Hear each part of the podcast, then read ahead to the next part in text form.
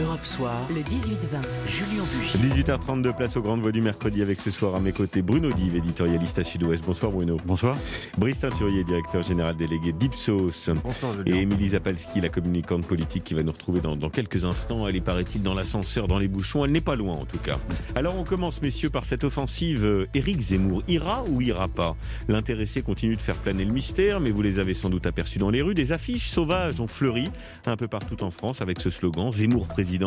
Plus de 10 000 au total tout de même, dans un millier de communes, relayées par le mouvement Génération Z. Et puis il y a cette polémique. On va en parler avec son éditeur Albin Michel. En attendant, Pierre Meurin, coordinateur au niveau national de la campagne d'affichage, donc euh, pour une candidature d'Éric Zemmour, a réagi ce matin chez nos confrères de Sud Radio. Quel était l'objectif de l'opération? C'est de donner confiance à Éric Zemmour, c'est de lui montrer que dans les quatre coins de la France, il a des équipes militantes qui sont d'ores et déjà prêtes à militer pour, euh, pour sa candidature à la présidentielle, de lui donner envie d'y aller fort de ce soutien populaire. Et on a retrouvé Émilie Zapalski. Bonjour ma chère Bonjour. Julien. Bienvenue à vous. Bruno Dive, à quoi joue Éric Zemmour? Bah, il- il- je ne sais pas s'il joue, en tout cas, euh, il montre euh, l'envie de d'y aller, une, une envie certaine, et je pense qu'il est partagé euh, entre le, le fait de, de perdre tout ce qui fait aujourd'hui sa, sa gloire et son succès, c'est-à-dire sa maison d'édition, ses Oui. livres, sa, sa chronique euh, au Figaro, euh, au magazine.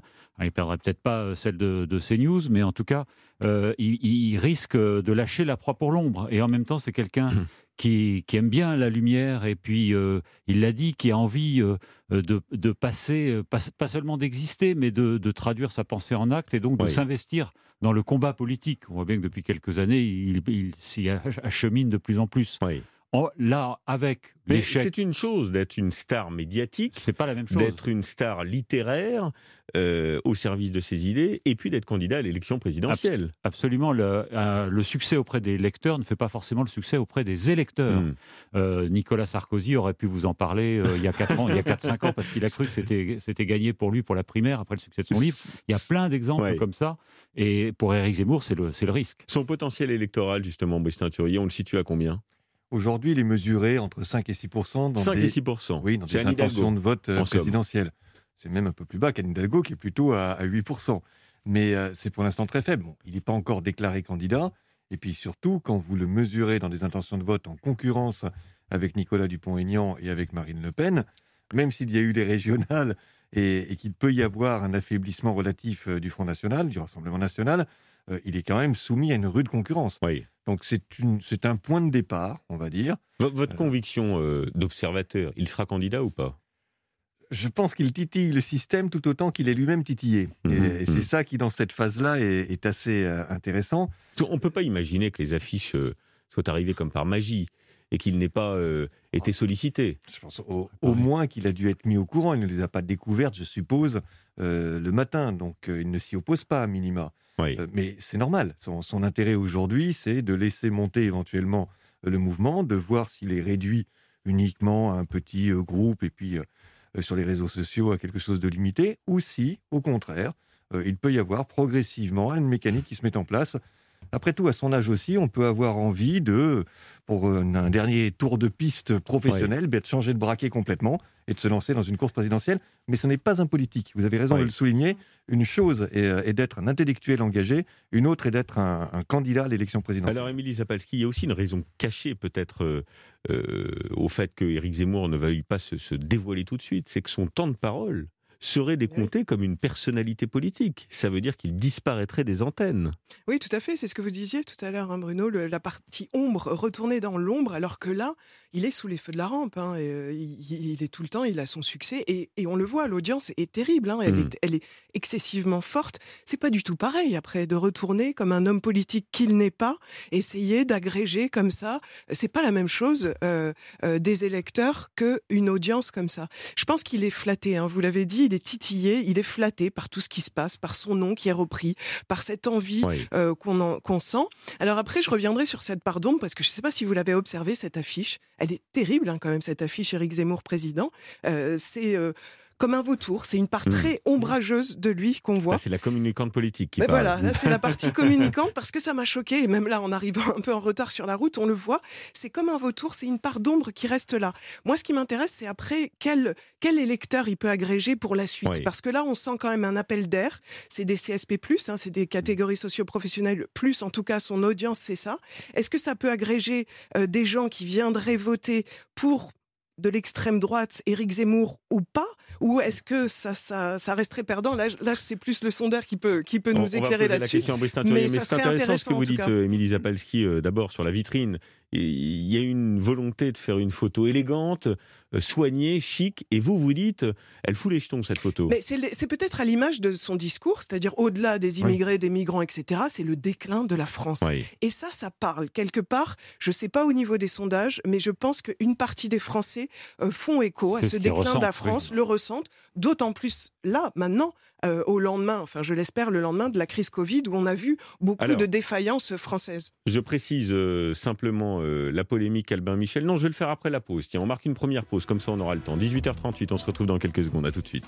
Europe Soir, le 18-20, Julien Bugier. 18h40, on poursuit donc le débat des grandes voix et on continue de, de parler de cette offensive d'Éric Zemmour. Euh, Brice Teinturier, avant de vous donner la parole, je voudrais simplement euh, rappeler, pour bien fixer les choses, cette polémique avec Albin Michel. Peut-être nos auditeurs ont suivi ça de loin.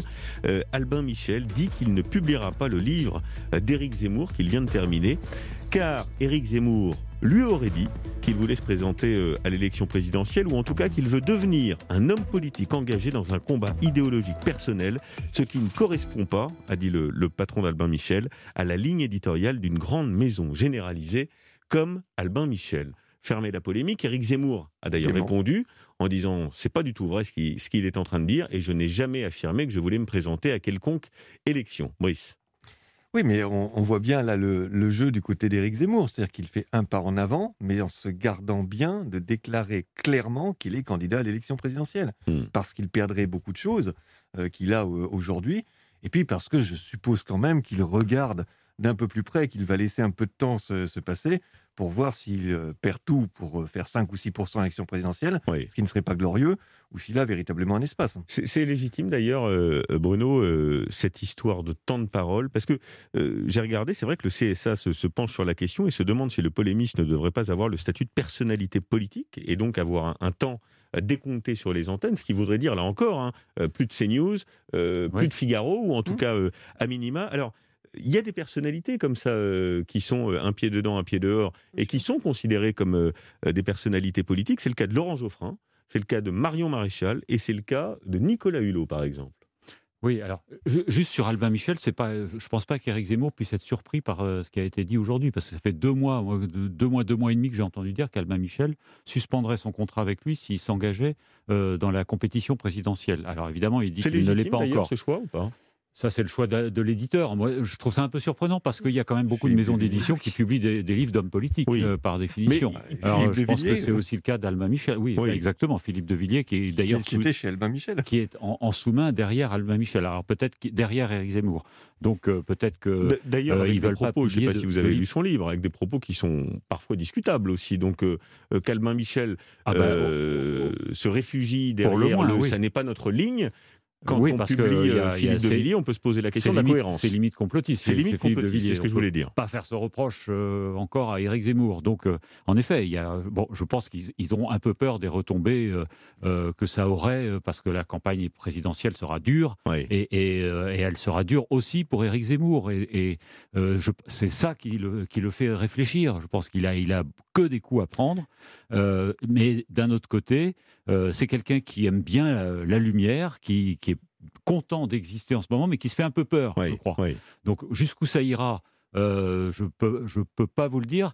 Moi, ça me fait penser quand même. Alors, c'est pas du tout les mêmes personnalités, hein, les mêmes personnages, ni la même époque, mais il y a un petit côté Coluche quand même dans cette. Hmm. euh, on, on tente un coup. C'est une candidature qui a une crédibilité fait, quand même. hein. pas le même bord, pas le même discours, euh, ça n'a rien à voir. Mais c'est le, c'est quelqu'un qu'on n'attendait pas dans une Ouais. élection qui se lance, euh, mais comme on, on met un pied dans l'eau froide. Alors, ce qui est étonnant, euh, euh, c'est que ça déplaît à beaucoup de monde, et notamment à Marine Le Pen. On pensait très naturellement qu'Éric Zemmour était un allié de, de Marine Le Pen. Eh bien, la présidente du RN a dit ceci que les choses soient dites. Être éditorialiste et se comporter comme un candidat à la présidentielle, ce n'est pas loyal. La violence de ses propos à l'égard du RN démontre qu'il le considère comme un concurrent politique. Étonnant ça, Brice Teinturier. Mais Parce finalement, que Éric. Zemmour pourrait piquer des voix au RN Non, moi je crois qu'il, euh, qu'en réalité, le- l'électorat du Rassemblement national est un électorat populaire et euh, l'électorat potentiel d'Éric Zemmour et ceux qui suivent et qui lisent Éric Zemmour, ce n'est pas du tout cela. C'est un électorat âgé, Hmm. conservateur, plutôt euh, diplômé. Donc on n'est pas sur les, les mêmes électorats. Alors il pourrait prendre un petit peu éventuellement à Marine Le Pen, il pourrait prendre à Nicolas Dupont-Aignan et il pourrait prendre aussi un candidat LR qui se positionnerait bien à droite, beaucoup plus qu'à Marine Le Pen. Mais je crois qu'elle le craint parce qu'il y aurait une concurrence et une surenchère Oui. sur les thèmes À de Marine Le. Pen. Voilà. Et du coup, elle ne serait plus la seule à porter le discours sur le déclin, qui est quand même un marqueur du Rassemblement national. Euh, Vous avez euh, aujourd'hui 78% de Français qui considèrent que la France est en déclin, mais c'est 98% chez les électeurs du Rassemblement national. C'est véritablement un marqueur Plus politique. de deux tiers des Français considèrent que la France est en déclin. Ah, ils étaient même plus de 80% avant euh, 2017. Ça avait baissé au moment de 2017, ça remonte. Alors j'ai raffiné l'indicateur maintenant en Oui. posant est-ce que c'est un déclin irréversible ou un déclin qui n'est pas irréversible? Ça permet de nuancer un peu les choses. Mais le Et déclinisme un déclin français, qui repose sur quel ressort Euh, L'identité, euh, la place dans le monde euh, beaucoup de ces éléments, le, Ouais. le sentiment que nous ne sommes plus la grande puissance que nous avons été auparavant, ce que nous n'apportons plus au reste de l'humanité hmm, des hmm. messages très forts comme ceux qui ont été portés par la Révolution française, mais aussi par bien d'autres choses. Donc ce sentiment que l'identité également serait plus menacée, qu'économiquement, et ça c'est factuel et ça s'observe euh, dans les classements euh, mondiaux, bah, inéluctablement, la France a tendance malgré tout à baisser. Donc tout cela Mm. concourt à ce malaise et à ce sentiment de, de déclin.